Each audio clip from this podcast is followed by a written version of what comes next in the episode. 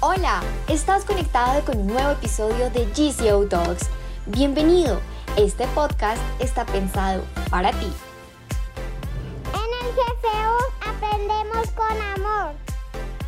Hola a todos y bienvenidos una vez más a este su podcast GCO Talks, un espacio en el cual compartimos diferentes temas y disfrutamos unos minutos juntos. Así que acomódense, busquen algo de comer y empecemos.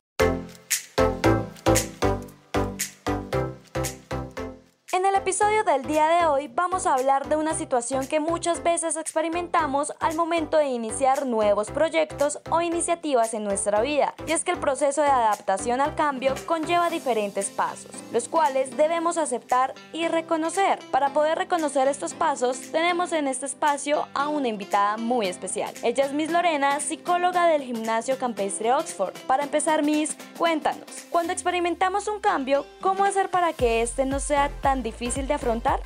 Alejandra, muchísimas gracias por la invitación. Pues mira, eh, para que este proceso no sea tan difícil de afrontar, es importantísimo estar abiertos. Tener una mente abierta es la clave para generar aceptación. Por lo general siempre hay negación y esa negación conlleva a un bloqueo. Entonces siempre debemos aceptar lo que llegue, ¿sí? O como llegue. Y eso nos permitirá continuar y seguir adelante. Eso es clave, Miss Lorena. ¿Y podríamos decir que hay ventajas en el momento de vivir o estar en una situación que no esperábamos?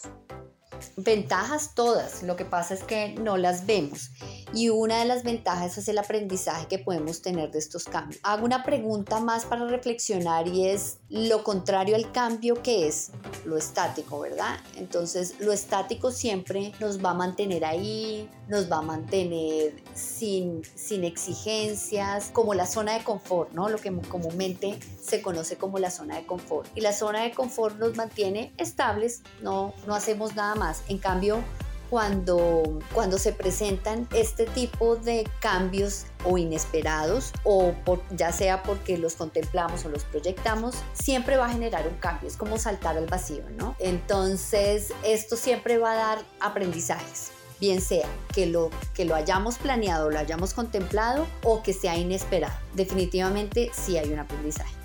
Entiendo, Miss, y es importante detenerse a ver estas ventajas en medio de cada cambio que experimentamos. ¿Y cuáles son los factores más importantes al momento de comenzar el proceso de adaptación al cambio?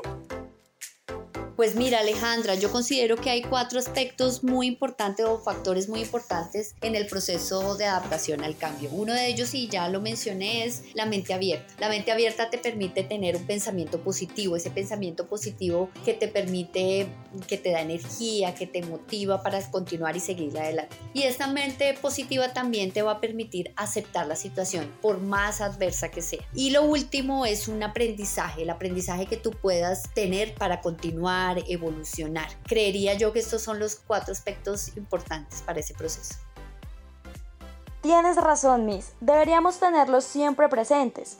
Y por último, Miss, ¿qué consejo le dejas hoy a la familia Oxford que está empezando su proceso de adaptarse al cambio, pero le ha costado ver que en este hay aprendizajes y oportunidades de mejora? Bueno, Alejandra, un consejo para nuestras familias es expresar la emoción, identificar y expresar las emociones. Frente a estas situaciones siempre se va a presentar una emoción, ¿sí? Entonces la invitación aquí es expresen, identifíquenla y expresen. Tengo rabia, tengo frustración. ¿Cómo puedo canalizar yo esta emoción? Una vez que esta emoción ya esté identificada y expresada, es muy importante agradecer tener gratitud frente a la situación, levantarnos todos los días y agradecer por esta situación que nos va a permitir aprendizaje. Y ese aprendizaje será una evolución total. Muchas gracias, Miss Lorena, por compartir este espacio y brindarnos estos datos tan importantes que debemos reconocer para que la adaptación al cambio sea una experiencia de aprendizaje y mejora en cada momento de la vida. Mientras tanto, familia Oxford, hasta aquí llega nuestro episodio. Pero no olviden seguirnos en nuestras redes sociales como Gimnasio Campestre Oxford Chia para que conozcan cada vez más un poco más de nosotros. No se pueden perder el próximo episodio aquí en GCU Talks donde todos aprendemos. Nos vemos en una próxima ocasión. En el GCU aprendemos con amor.